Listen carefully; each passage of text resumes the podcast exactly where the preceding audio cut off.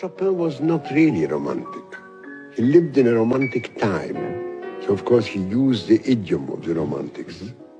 But he was not at all romantic. He was an, a passionate adept of Bach and Mozart, mm-hmm. and rather suspicious of Beethoven. You see, he knew the genius of Beethoven. He would be a bad musician if he hadn't. He gave the sonatas to his pupils, you know, and, and with deepest respect and so on. But he was suspicious of Beethoven's romanticism. That what made him dislike actually the music of Schumann, because he found too much romantic literature in it. And in a way, from his point of view, I understand he was right. He learned his trade from Bach and Mozart. And really, those were not romantic, were pure.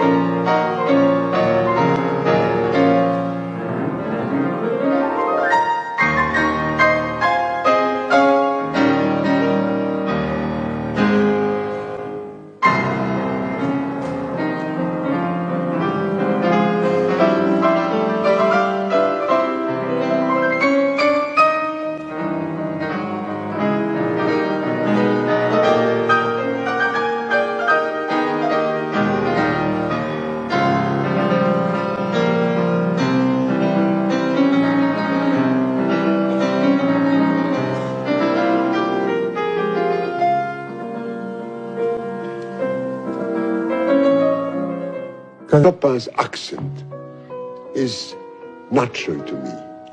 Chopin musical accent. It's funny enough that Chopin himself spoke about that very much again as a musician about literary accent. You know, he said always that a man who doesn't understand a musical phrase with the right accent